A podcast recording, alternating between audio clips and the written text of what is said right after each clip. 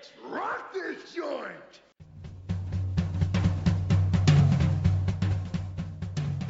Sejam bem-vindos, meus caros amigos análise do comportamento. Eu sou Ian Valderlon e minha frequência de aposta no jogo do bicho é diretamente proporcional aos sonhos que eu tenho com animais. A riegua. Boa. E aí, jovens, aqui é 43 Belino Neto e eu já fiquei com fobia de zumbi por causa de um sonho com zumbi. Eita. É verdade. Era aí, Não, foi tipo Guerra Mundial Z. Eu era adolescente. Foi um sonho O- daquele estilo ali. Foi muito sinistro. Eu fiquei o com medo. livro é muito foda, né? Não, na época acho que nem existia o Guerra Mundial Z. Mas, Existia mas quando, eu, zumbi. Quando eu vi os, o filme, eu, caralho, O Belini, quando tu vê um zumbi andando na rua, o que é que tu faz, cara? A riegua. doido. Eu pego a minha faca e enfio no olho dele pra perfurar o cérebro. Piada, cara. Oi, gente, aqui é a Amanda Lima. E você pode dizer que eu sou um sonhador, mas eu não sou o único. John Lennon, 1971. Olha só. Olha, tipo, na data ganhou de mim já, né? Nossa, Ganhei. pera aí, deixa eu procurar uma do Descartes aqui. Tu vai falar do Martin Luther King, cara. Eu tenho um. I have a dream. É Não. verdade. Muito bem, hoje aqui no Cearacast a gente vai falar sobre sonhos, o que são os sonhos, quais são os fatores que influenciam no comportamento de sonhar, segundo a visão da análise de comportamento, é, e por que que nós sonhamos, né? Vamos ver se a gente consegue responder essas questões aqui no, no Cearacast hoje, com a nossa equipe de behavioristas. Então, como a gente, a gente vai falar hoje sobre sonhos, eu queria saber de vocês qual foi o sonho mais interessante, ou mais doido, ou mais engraçado que você já teve. Rapaz, eu tive um sonho muito doido, mas tipo assim, muito doido mesmo. Que eu, eu pesquisei depois e dizem que é sonho lúcido. Hum, Eu, tipo. É, é, é, na verdade é um pesadelo, aquele não sonho, né? Você meio que acorda, mas você. E você fica vendo como se fosse o quarto, só que você não consegue mexer o corpo. Ah, isso é catalepsia, isso não é sonho. Eu acho que era um sonho. Isso é paralisia o do, quarto, isso é paralisia sono, do né? sono. Mas o É. quarto tava diferente de quando eu acordei, entendeu? É, quando eu abri com- o olho mesmo, o quarto tava diferente. Então eu acho que eu sonhei que eu tinha um episódio de paralisia do sono. Ah, não, mas isso acontece. Você Sono. fica com. É. Pera aí. Você fica. Eu ia dizer outra coisa. Rapaz, isso não é sonho, não. Isso é drogas, viu? Pera aí. Dorgas. É. Ei, Ei, pera eu já tive esse sonho lúcido aí, viu? Não, cara, você fica. É porque você, o quarto tá diferente, você tá com. Você tá meio dormindo, assim, mas tá paralisado. É muito ruim, cara. Eu acho que a explicação disso aí é que a, a parte motora tá desativada, Tá desativada. é. mas a parte sensorial não. Não, é. Eu já É tive. verdade. velho, que doideira. Sonho, sonho lúcido é diferente. Sonho lúcido é quando você Eu já é, percebe que tá sonhando e controla o sonho, né? tive. É, esse tipo que. Ah, já tive esse aí. Esse aí eu voava. Esse aí eu voava. Já tive esse aí. Eu, porra, Que tô pro- sonhando, vou Possível- voar. Aí eu possivelmente no sonho lúcido você tá com a, a, a área frontal do cérebro ativada e aí você consegue tomar decisões. Uhum. É, E tu, Be- e Ixi, tu, ah, Belindo? é, teve um recente muito doido que eu tava. Era. Eu até consegui interpretar isso. É, era um uma instituição e aí eu tava com uma tosse, uma- eu tava com tuberculose. E aí eu é, me voluntariava a, a fazer eletrochoque, sabe o eletrochoque? que Sim. Nos manicomios? É, Porque, Uhum. porque no sonho, tipo, se eu fizesse eletrochoque, eles iam me dar remédios pra outras coisas. Aí eu me deitava lá, aí a mulher era até uma japonesa e aplicava o eletrochoque, eu me tremia lá com o eletrochoque, mas não dava um pio. E esse Qual a sonho, interpretação? estranho. é, mas tem esse sonho tem vários elementos com- misturados de várias diferentes. Tipo, essa história da tuberculose eu interpretei porque eu tava, eu tava tossindo por causa do clima muito louco. Aí a minha esposa falou: Diabéis, tu tá com tuberculose, é? Ah, olha aí. Aí, e o lance do eletrochoque provavelmente foi por causa da experiência que eu tive quando eu fazia a tatuagem no peito. Dói um absurdo, dor. E doía tanto, mas eu tava é, bem mindfulness, assim, e eu tava lidando bem com a dor. Mas o corpo reagia com tremor. E eu tive essa experiência de estar deitado, recebendo uma estimulação é, dolorosa muito intensa, e mas eu tava ok. Eu, né? Tava lidando bem Eu, com isso, Belém. mas o corpo reagia dessa forma. E no sonho isso Olha apareceu. só. Belino. Oi. E essa japonesa aí, hein, doido? Talvez por causa do. talvez por causa dos estímulos que tinha no, lá no, no estúdio de tatuagem, que tinha alguns quadros de temática oriental. Hum, boa resposta. Muito Boa boa. resposta. Agora eu acredito em você. É. Eu, eu, eu teve uma vez que eu, que eu fui dormir pensando em. Na época que eu tava fazendo o projeto do mestrado, eu tinha que terminar de- os delineamentos experimentais, né? E aí uma vez eu dormi pensando nesses bichos e acordei com eles prontos. Literalmente, eu acordei, liguei o computador e comecei a me lembrar do que eu tava pensando, e eu consegui sistemi- sistematizar o que foi bem próximo do delineamento final. Maravilha. Mas eu tava fissurado Caramba. nisso, cara. Eu vi e Maravilha. acordava pensando nisso.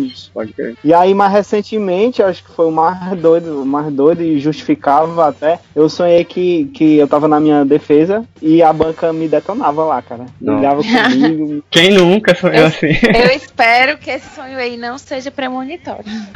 Não, já, já foi, já tá tudo. já foi ok, já. ah, é! O Ian agora é mestre, né? Ê, palminhas. Parabéns. Parabéns.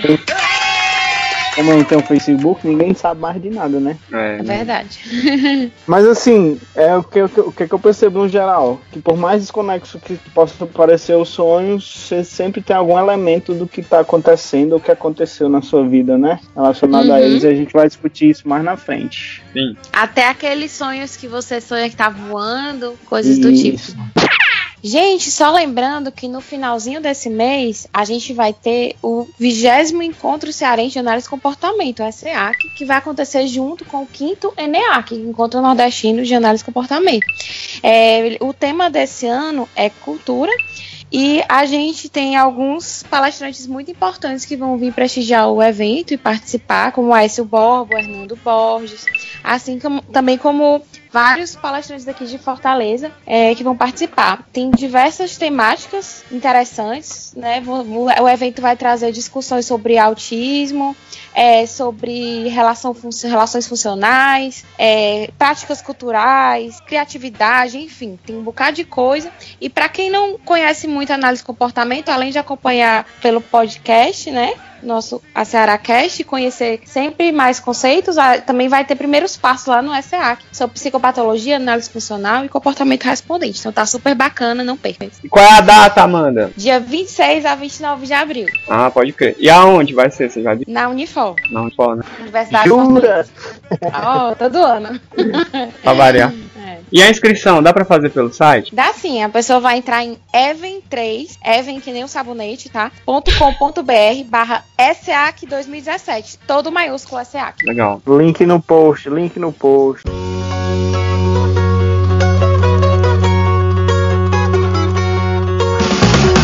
A Ceará Cast, o seu podcast de análise do comportamento feito com a gaiatice cearense.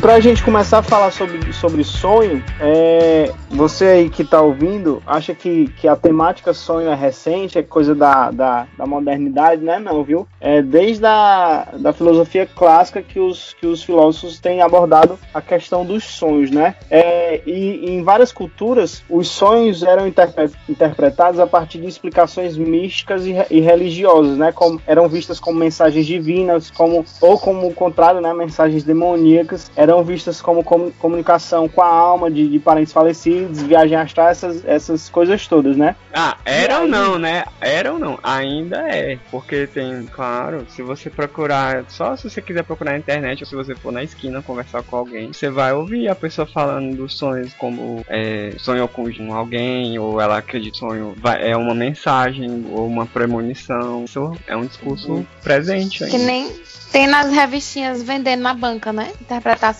do sonho. Sim. Cada elemento, né? O dente caindo significa dinheiro, essas coisas aí. É, não sabia não. É, É. Se fosse assim, os, men os mendigos eram pra ser tudo rico, né? Mas é sonhar com o dente caindo, não é a realidade, tá? Ai, que burro, dá zero pra ele.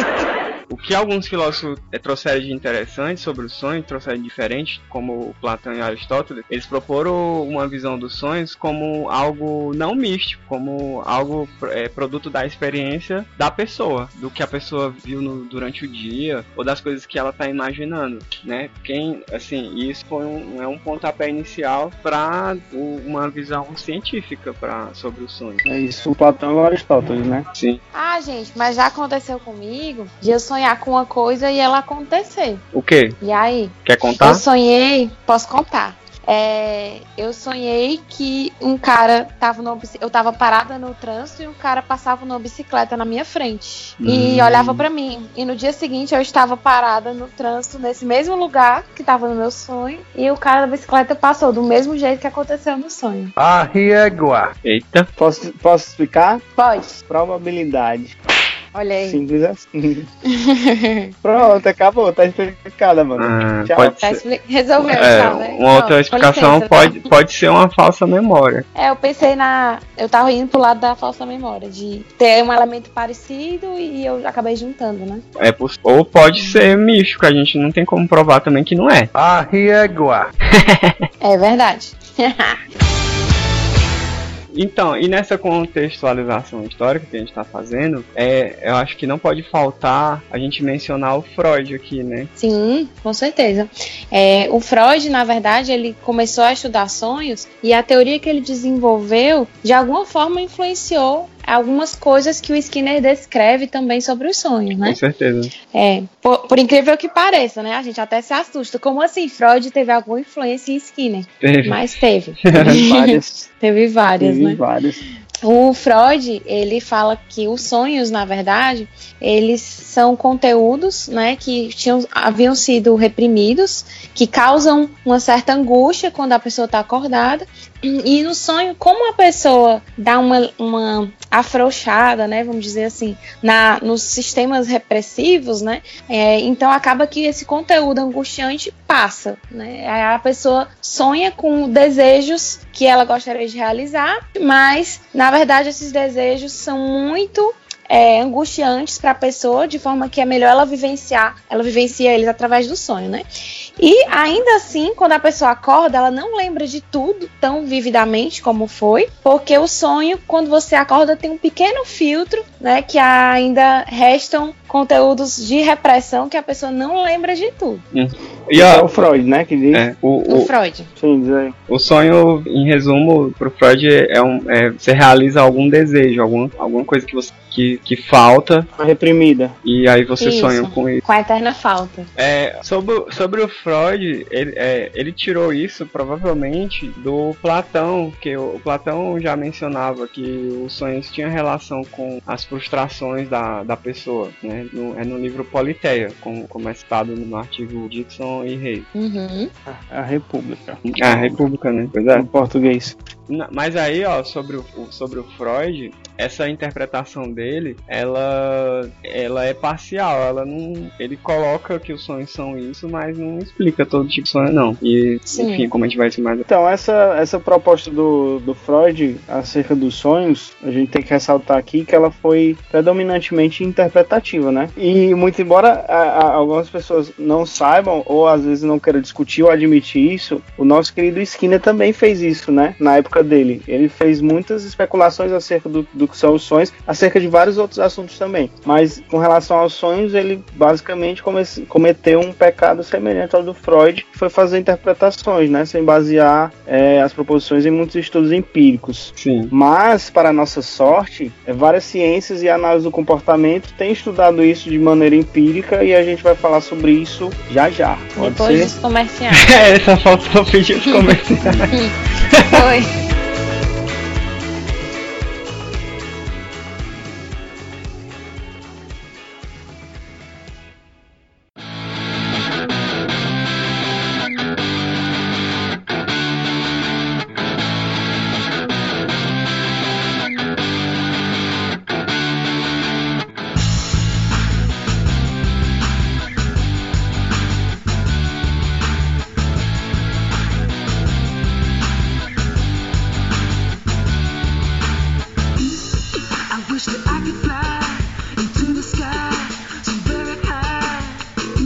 Como esse podcast é do análise do comportamento.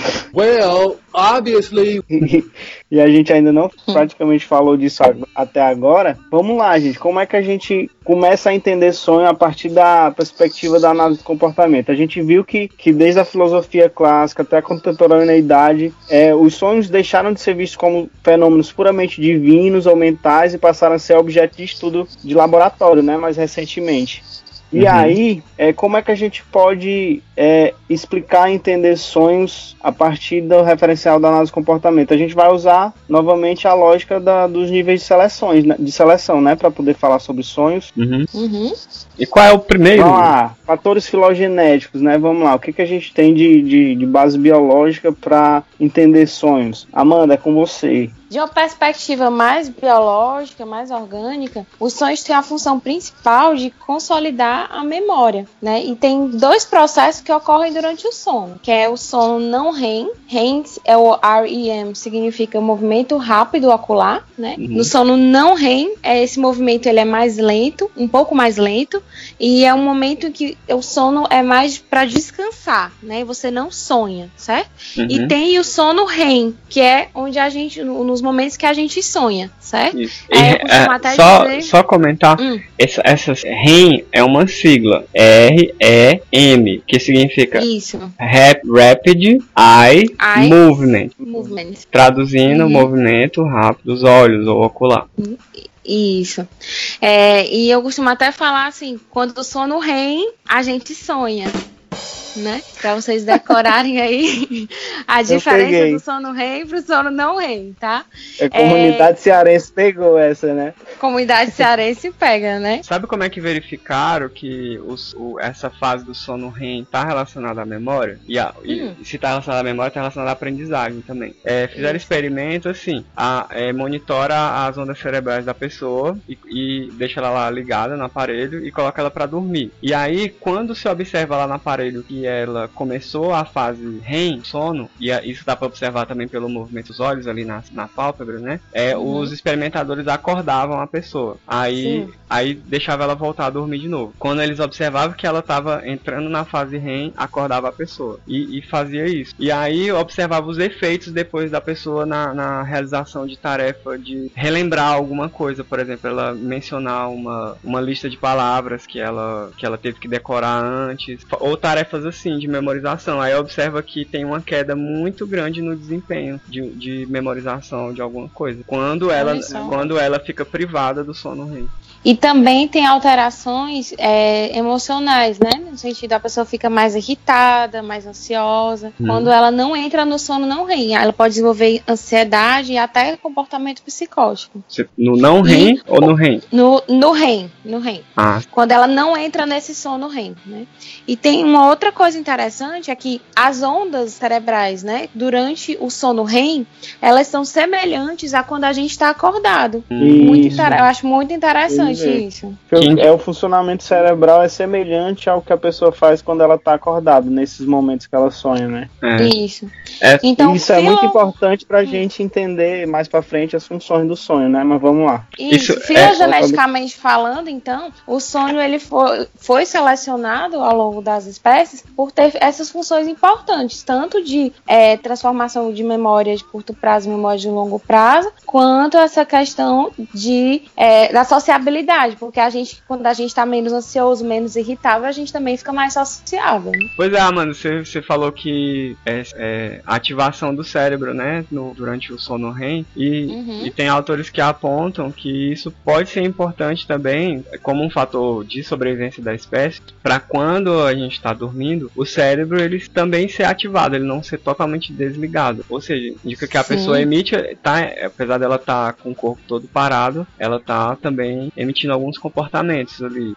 mas naquele nível é, privado. Uhum. Então, gente, o que a gente falou até agora é sobre os fatores biológicos envolvidos no sono e no sonho. Mas e a filogênese? E qual o valor de sobrevivência? O que, é que tem a ver com a, a evolução da espécie que a gente tem esse comportamento hoje? Bom, como a gente tá falando de filogênese, então isso deve ter tido algum, algum fator é, favorável à sobrevivência, né? Então, se a gente parar para pensar aqui, é, o sono tem a função reparadora, né? Então, a gente pode dizer que os indivíduos que dormiam sobreviveram mais, se reproduziram mais e essa característica foi selecionada. É um resumo Ok. bem resumido, né? Mas por quê? Mas eles sobreviveram mais, é isso que eu ia dizer. Por quê? É, com a Não. questão do sono ser reparador, é, a gente acaba tendo mais energia, precisa buscar menos alimento, consegue se locomover mais. E isso foi importante no ambiente de adaptação evolutiva. É reparador em que sentido, Amanda? Conservação de energia do organismo. É energia no sentido de ATP? Exatamente. Hum, porque no sonho realmente, quer dizer, quando a gente tá dormindo, a gente fica parado, né? E isso pode não parecer. é, pode pare, quer dizer, isso pode parecer óbvio, mas é, lembrando que nos primórdios da humanidade, conseguir comida era a coisa mais difícil do mundo. Uhum. E Umbelino, eu percebi que você está falando em sonho e em sono. É Tem verdade. diferença? Olha, eu acho que tem, porque quando a gente tá sonhando, a gente tá emitindo vários comportamentos. E tem estudo que mostra que a ativação do cérebro, ela às vezes é até maior do que quando a pessoa tá é, acordada, não é verdade? É sim. E quando a pessoa não tá sonhando, ou seja, ela não tá na fase REM, ela tá realmente descansando, né? Isso. Então, a parte não REM seria o sono reparador, que daria essa energia, e Uhum. o sono REM seria essa parte de sonhos de maior atividade é, cerebral. Uhum, pode crer. Então quer dizer que sonho ou sonhar que pra nós é uma coisa e sono é outra, né? Isso. Sim, dá pra dizer que sim, pelas características de cada um, sim. São coisas, são situações diferentes, né? O organismo fica diferente em cada um. Então, para a gente começar a falar de fatores ontogenéticos relacionados ao sonho ou ao sonhar, eu vou perguntar aqui para vocês. É, quando a gente sonha, a gente está fazendo alguma coisa, né? E o que é isso que a gente está fazendo quando a gente sonha? Então, filosófico, pergunta. Sonhando. Boa.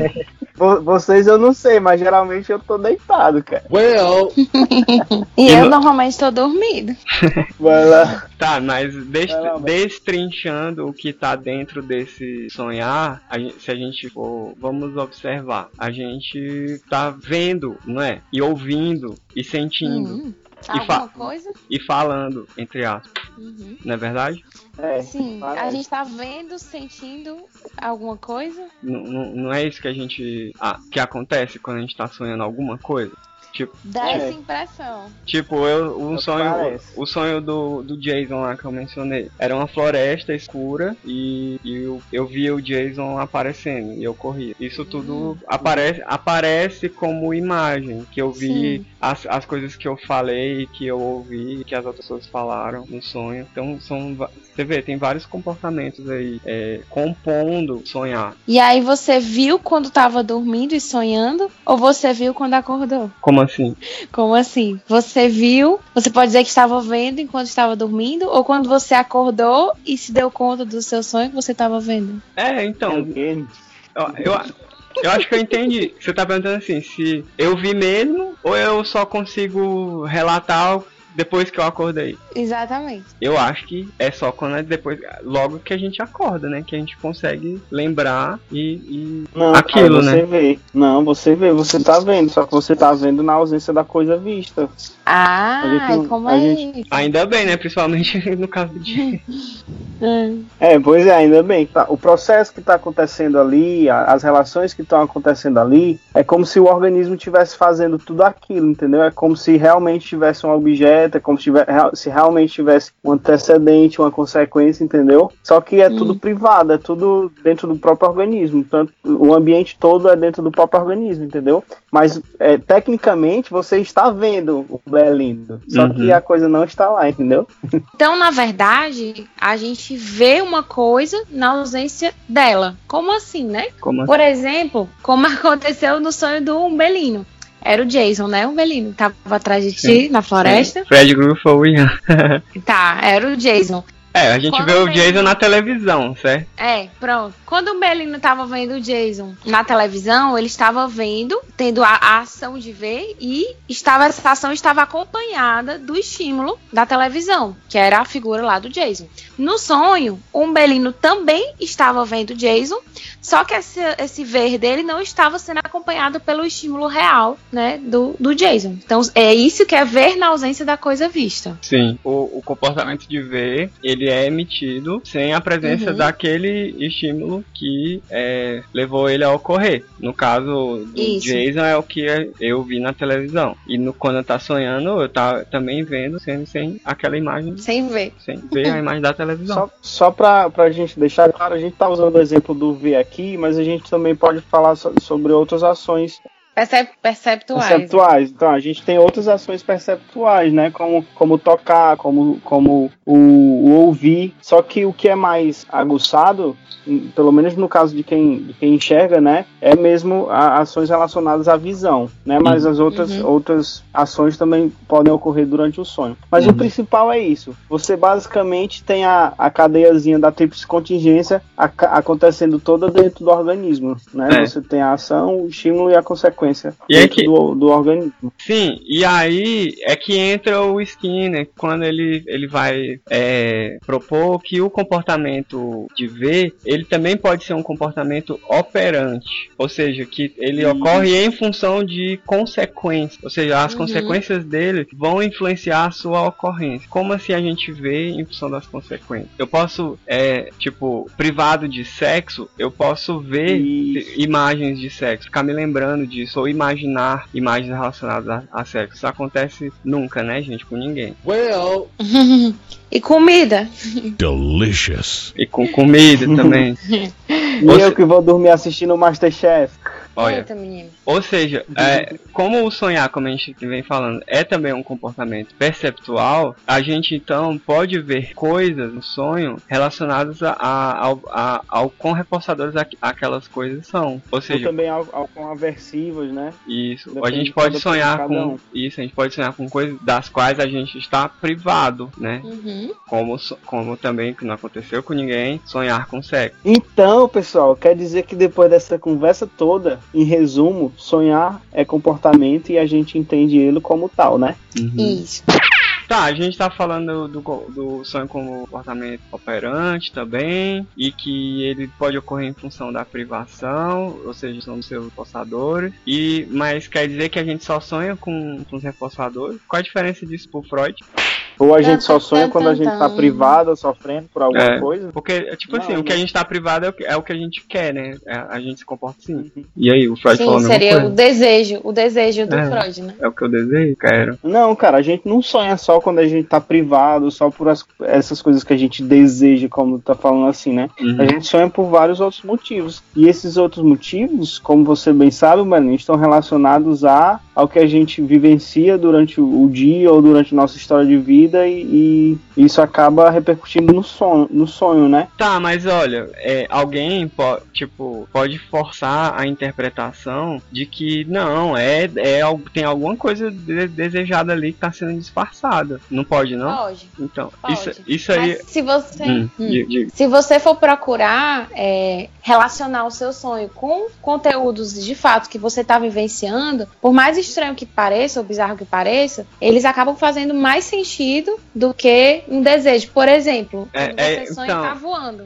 É, é isso que eu queria pontuar, que a plausibilidade da interpretação. O que, que faz mais sentido, É. o que é mais plausível. Num sonho, por exemplo, que você tá voando, né? Que parece uma coisa. Ah, é porque eu queria muito voar, ou então é porque eu achei muito Peter Pan, não sei. Hum. É, me parece mais plausível, né? Ou você ter achado muito Peter Pan, ou tentar relacionar isso com o momento da sua vida. Você tá de alguma forma se sentindo é, oprimido, não sei, né? Tô dando um exemplo. De Uhum. forma que você. O que que esse sonho representa, significa na sua história de vida? O que que ele significa pra você? né? Eu acho que faz mais sentido perguntar pra pessoa, de acordo com a história dela, do que tentar adivinhar ou dizer que foi um desejo. É, porque, porque esse, esse é, é isso que eu queria chegar, né, Amanda? Perguntando. Que a gente não forçar a interpretação, que você Uhum. a interpretação é uma hipótese, é uma coisa, é uma coisa que você formula com base num pouco de informação que você tem. O- e os sonhos eles, eles dão só pequenas pistas, né? Que a gente tem que fazer é, especular o sentido dele. E quem melhor do que o sonhador pra falar do seu próprio sonho, né? Pra dizer o que, que esse sonho significa.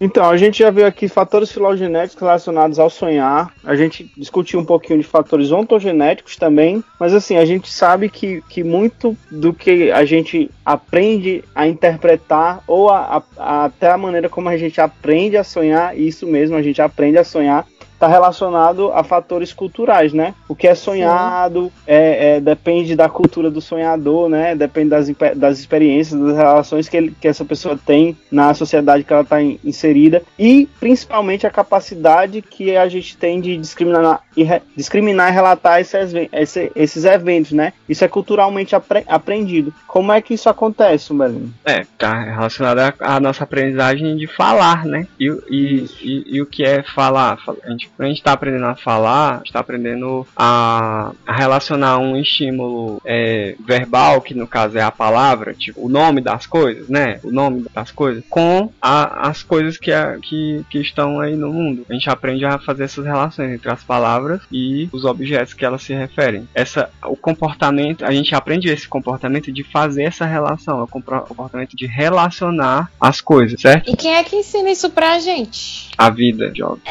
joga.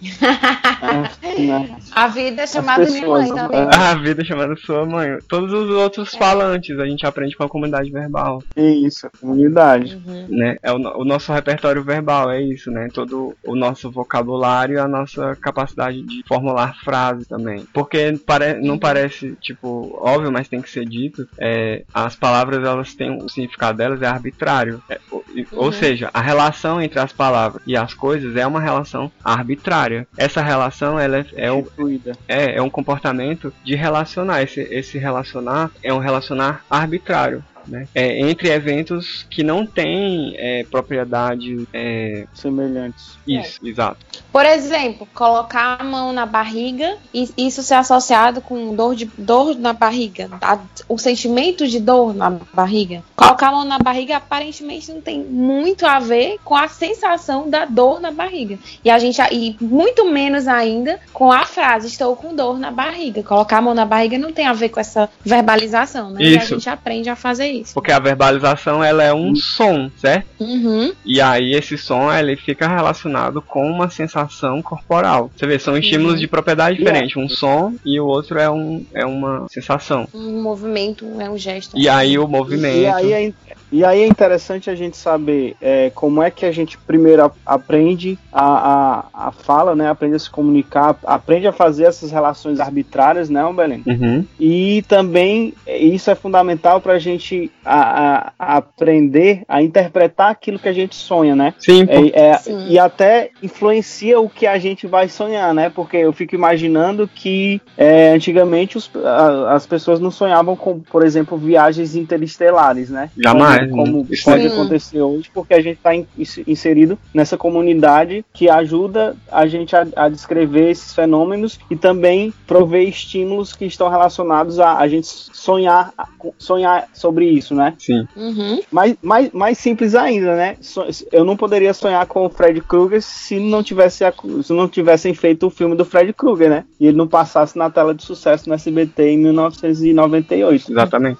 Eu, eu, por exemplo, não sonho com zumbis, porque eu não assisto Walking Dead. É, a gente tá falando de linguagem porque o pra, pra chegar na interpretação, na questão da interpretação, o sonho, ele, ele é tipo. Você já ouviu falar na, naquela do fenômeno da pareidolia? Bota aí na Wikipédia. Sim. Pois é. O que é pareidolia?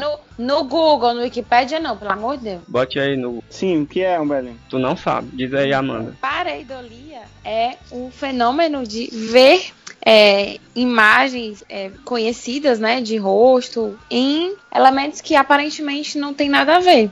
Por exemplo, se eu enxergar olhos numa tomada, olhos e uma boquinha na tomada, Sim. ou eu enxergar um elefante numa nuvem. Sim. Então, Uhum. o, o so- isso também pode fazer parte do de quando a gente está interpretando um sonho. A gente no sonho tem um monte de elementos é, díspares, elementos diferentes, e a gente organiza esses elementos dando um sentido a eles. E isso é uma, a nossa capacidade verbal, que a gente é treinado, quando a gente aprende a falar, a organizar a nossa fala, não é verdade? Nós somos treinados para dar sentido, para que as coisas façam sentido. Olha aí que filosófico.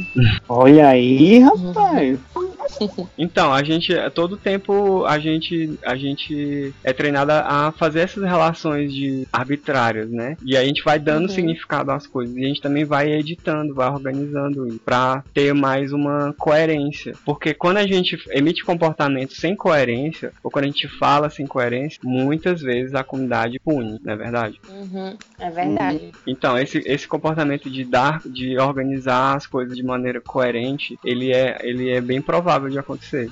Inclusive, quando a gente vai falar sobre o sonho, que a gente vai fazer a nossa interpretação, que a gente vai dando um sentido, a gente também edita ao contar esse sonho. Porque lembrar do sonho é uma coisa e contar esse sonho é outra. Uhum. E a gente vai editando de acordo com essas influências de fatores culturais. Sim, então, tipo, o, eu, é, sonhar com zumbi é, é um sonho. Tem essa coisa de sonho recorrente também, é um sonho que você sempre sonha, né? Sim. Não, é- não é me- o mesmo sonho, geralmente, é, ele muda, mas os elementos geralmente é o mesmo. Por exemplo, eu tenho, eu, eu tenho um sonho recorrente com zumbi, mas eu, aí eu percebi o padrão, quando é que ele acontece. Eu percebi que quando eu sonho com zumbi, é quando eu tô em situações de que eu vou enfrentar alguma avaliação importante e eu não tô preparado ainda para aquela, pra aquela avaliação. E o que é que isso tem a ver com zumbi? A relação.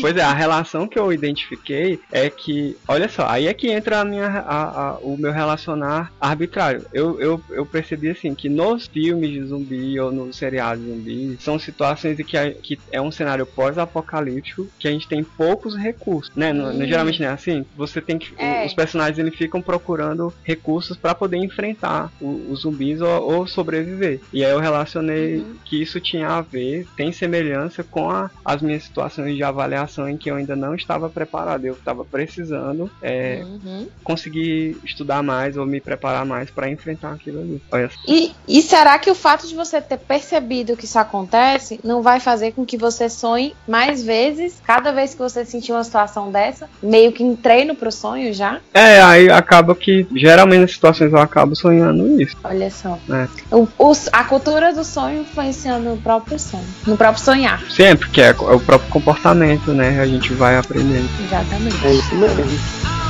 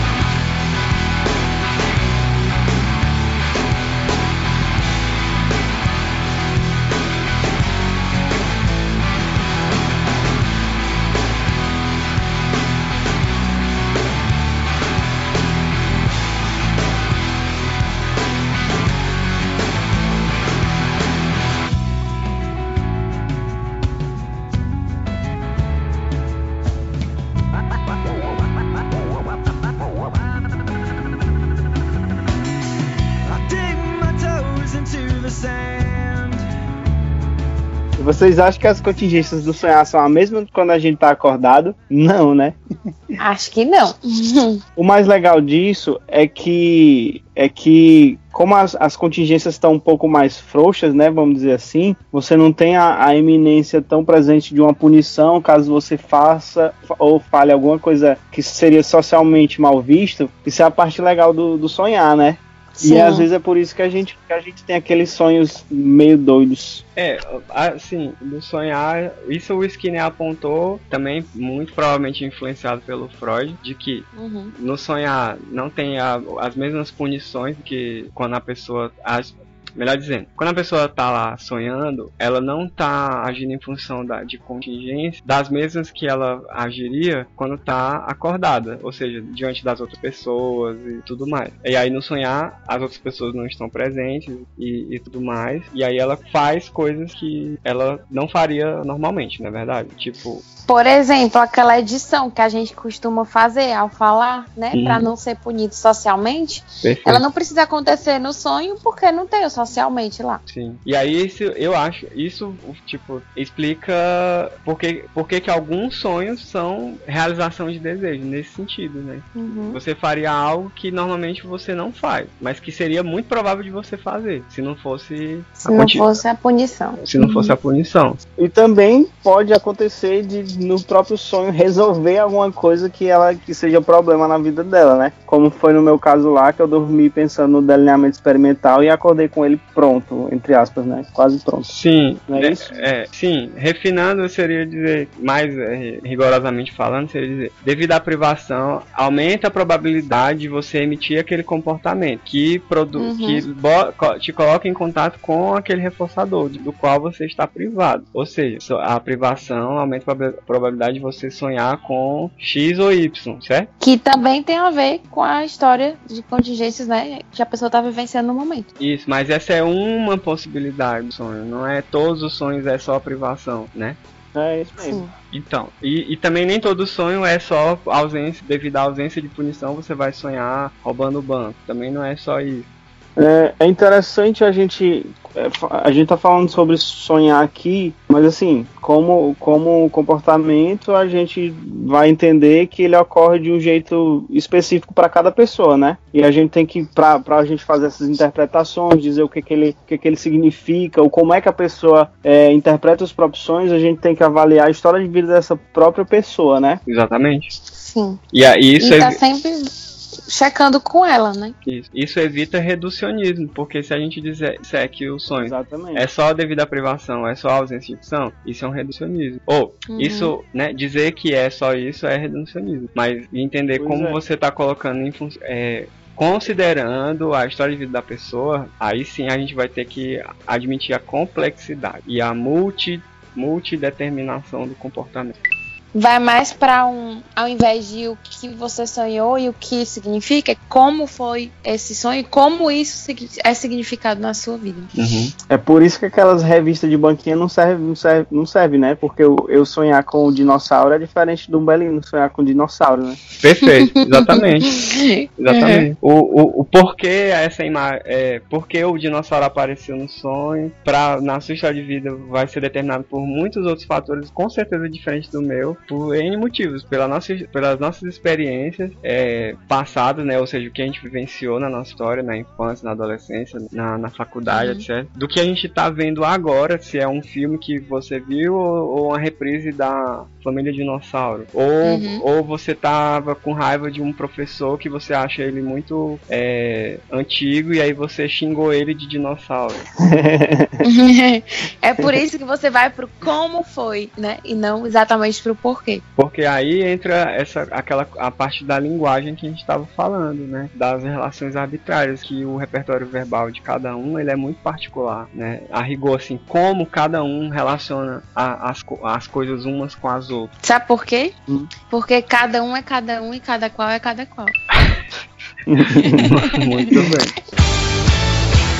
Então, gente, se a gente tá falando aqui que o sonho é de cada um e é de cada qual, é, será que dá pra utilizar os sonhos como uma fonte de informação clínica? Dá pra usar sonhos na clínica comportamental? Com certeza. Eu acho que sim, né, cara? Porque a gente já viu aqui que os sonhos, sonhos, por exemplo, eles podem dar, dar pistas de alguma coisa que esteja acontecendo na vida da pessoa que a própria pessoa não consegue discriminar direito, né? Então, se a gente conseguir ajudar a pessoa a interpretar esses pode, pode ser que a gente consiga entender melhor coisas que ela não consegue descrever pra gente. Não, não pode acontecer isso? Exatamente. E aí, E pra, aí, isso, pra que cara? isso aconteça, né? É preciso que a pessoa ela tenha uma capacidade de autoobservação também. Sim. Inclusive, Amanda, a gente, como, como terapeuta, é, tem, tem um dos papéis facilitar isso, né? Facilitar a pessoa aprender a discriminar, interpretar esses fenômenos e, com isso, ela conseguir alcançar o autoconhecimento necessário para poder resolver os problemas que, que ela está procurando resolver, né? Então, Sim. tanto, tanto a habilidade de tanto utilizar aquilo que a pessoa sonha como, como um facilitador para a gente fazer as nossas análises, quanto ensinar o cliente a interpretar os sonhos, é, são, são dois aspectos que podem contribuir para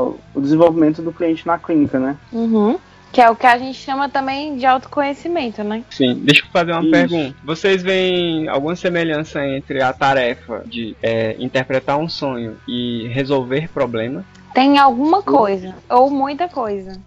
Tipo assim, A, a, aprofunde. tá. O, eu, eu, eu sobre sonho com um sonho nada a ver. E aí, é... o que, que isso significa? Isso é um problema que eu posso tentar resolver, certo? Uhum. Como eu vou Uhum. conseguir resolver esse problema? Como eu vou conseguir resolver o problema de saber qual é o significado daquilo que eu sonhei? Avaliação funcional?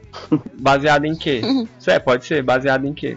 Você precisa ter um repertório de resolução de problemas, é importante, né? Tá. Como é que eu vou como é que eu vou descobrir o significado de um sonho? É isso que eu quero saber. É, buscando compreender é, estímulos que estejam acontecendo no momento da sua vida, é, que tenham a ver ou que te tragam essa ideia é, ou sensação que você teve no sonho. Coisas Exatamente. que você viu e coisas que você sentiu no sonho. E- Exatamente. E, ou seja, quando eu vou olhar para essas coisas da minha vida, eu tô prestando atenção na minha vida. E isso é, é o que Uhum. o terapeuta, os terapeutas de várias abordagens procuram fazer com, com os clientes, fazer o cliente olhar para a própria vida. Perfeito. Uhum. E aí algumas é, terapias usam o sonho como principal ferramenta para isso. A, a- a terapia comportamental tradicionalmente não faz isso, mas pode ser, né? Porque para interpretar você vai ter que olhar para sua vida, para dar sentido àquilo. Uhum. E aí aos repertórios que podem ser treinados, acabam sendo treinados aí de autoobservação, de, é, às vezes até de autocuidado. Hum. Ou, ou mesmo de avaliação funcional, cara. Você Também. aprende a fazer uma avaliação, a- uma avaliação funcional de um sonho e você pode usar essa habilidade para, quem sabe, fazer avaliação funcional de alguma coisa que aconteceu mesmo com Ok. você, né? Tá. O que, que significa fazer a avaliação funcional de um sonho? Como assim? Discrimin- discriminar quais são os antecedentes, né? E, e o que foi, foi produzido é, a partir de uma resposta. É, é, é, pode crer. É, o que eu imagino aí é você tentar relacionar aquilo com que você sonhou com o que tá acontecendo, né? Ou o contexto em que ele ocorre. Tipo, que, Uhum. que foi o que eu Isso. fiz no sonho de zumbi. Ah, eu percebi que ele sempre acontece nesse tipo de contexto. Seria o, o contexto que você identifica no sonho, que seria talvez semelhante a um contexto é, real, na vida real, né? Produzindo respostas semelhantes, só que no sonho as respostas não têm um filtro, né? Então elas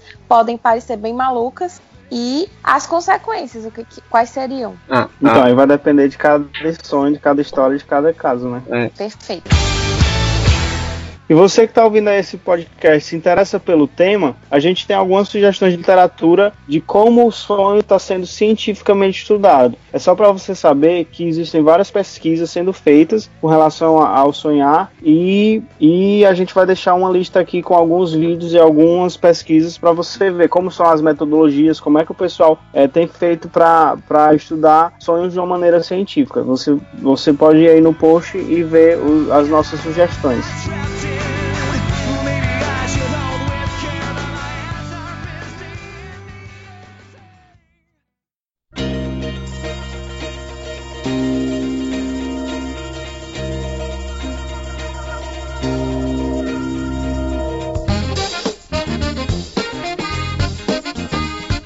Aí, meus caros amigos, temos recados do último episódio do Aceracast? Tem, Sim. tem comentários aí. Eu, eu queria mandar um oi especial para a minha xará, Amanda, mas essa é Brandão, Amanda Brandão, porque ela escreveu assim, ó. Para alegrar, alegrar minha terça-feira, quando a gente lançou o episódio. O Wendel Rogério disse assim: Estão aumentando o intervalo entre os episódios para aumentar a resistência do público à extinção, para segurar a audiência? Espertos. O episódio ficou ótimo. Os comentários do Maia parece que foram acompanhados de respondentes. Hum. eu, acho que, eu acho que o Wendel acertou, viu? Nessa interpretação aqui. Eu vou ler um comentário do, do maluco aqui, que a gente não conhece. Odilon Duarte. Ele comentou assim: Odilon. Para esse episódio sair foi quase um par. É o Odilon respondendo. 889 kk. né? É o João respondendo aí a galera, porque a gente gravou na, antes do, do Natal e o episódio só saiu agora, Só né? saiu agora. O Gabriel Rodrigues disse assim: Não era extinção, era só um intervalo variado. Não Nossa, era amor. Não era? Não era amor. Eu Era. imaginei na minha vida que eu fosse ouvir um Belino cantando isso, velho. Cilada, cilada. Pois é. Ora, meu é o hit tá daqueles meio 90. No meio do episódio. O Belino, você está Vai, tomando banho enquanto grava o episódio, é isso? Ah, isso é preconceito, viu? Comentário do Rafael Farias foi: tava com saudade já. Olha aí, a gente também tava. Né? pois é. Mas é, todo mundo Ok. aí, é, tava todo mundo enganchado com suas pesquisas aí na, na pós e tudo mais. É, se você que tá ouvindo esse podcast gostou do que você ouviu, comente lá no nosso post no Facebook, lá na nossa fanpage do Facebook, você pode ir lá e curtir. Lá tem um post ensinando como é que você faz para ouvir, para baixar os aplicativos de ouvir podcast e adicionar o nosso podcast ao seu aplicativo. Então tem tudo lá no Facebook explicando bem direitinho. E também lá você encontra todos os nossos episódios antigos, nossos memes. Fale desse podcast pros seus amigos, pra você que é da análise de comportamento e conhece uma galera aí que também pode se interessar. Muito obrigado a todos vocês que ouviram, obrigado a vocês, meus amigos que participaram. Valeu! E a gente se ouve no Valeu. próximo Cearacast.